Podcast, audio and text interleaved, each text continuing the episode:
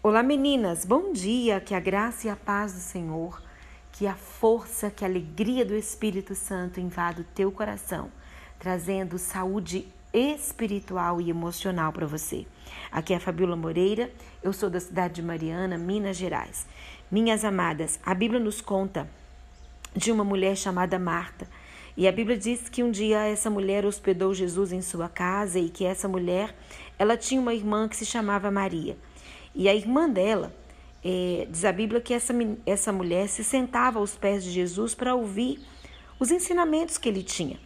E que a Marta, ela se agitava de um lado para o outro, ocupada com muitos serviços da casa, com certeza preocupada em receber a Jesus bem, em dar o melhor para ele, deixar a casa arrumada, a cama arrumadinha, fazer a melhor comida. E ela estava agitada de um lado para o outro, e então ela se aproximou de Jesus e disse para ele: Senhor, não te importa de que minha irmã tenha deixado que eu fique sozinha? Ordena-lhe, pois, que ela venha ajudar-me. E a Bíblia vai dizer, lá em Lucas, no capítulo 10, do versículo 38 ao versículo 42, que narra esse, esse fato, esse momento, Jesus ele diz para aquela mulher: Marta, Marta, você anda inquieta e se preocupa com muitas coisas, entretanto, pouco é necessário, ou mesmo uma só coisa. Maria, pois, escolheu a boa parte e essa não lhe será tirada. Se há um, um título que eu poderia dar a Maria seria a Marta, né? O que eu poderia dar a Marta seria Marta a ansiosa. Meninas, uma, uma, uma pesquisa comprovou que 70% das nossas preocupações e ansiedades não se concretizam. Muitas das vezes sofremos por antecipação e em vão. Além da agitação de Marta, Jesus a alerta do seu estado de preocupação e ansiedade.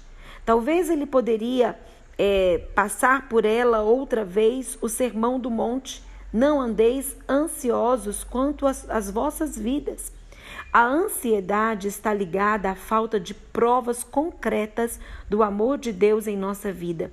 E isso não é culpa de Deus, e sim nossa culpa. Não seguimos os conselhos do salmista é, no, Salmo 130, no Salmo 34, no versículo 8, onde ele diz assim: Provai e vede que o Senhor é bom.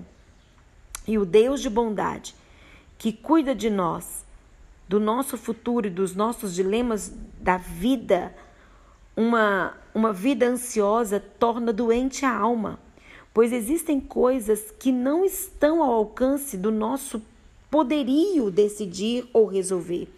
Por isso, o apóstolo Pedro, na sua carta, é, no 1 Pedro, no capítulo 5, no verso 7, ele faz um apelo, ele diz assim: lançando sobre ele as vossas ansiedades, pois ele tem cuidado de vós.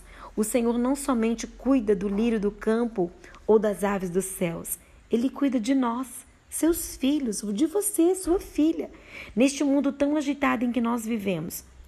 Menina, pare um pouco, somente um pouquinho, e ouça Jesus falar à sua alma, ao seu coração. Por que andas ansiosa, Marta? Por que andas ansiosa, Sabrina?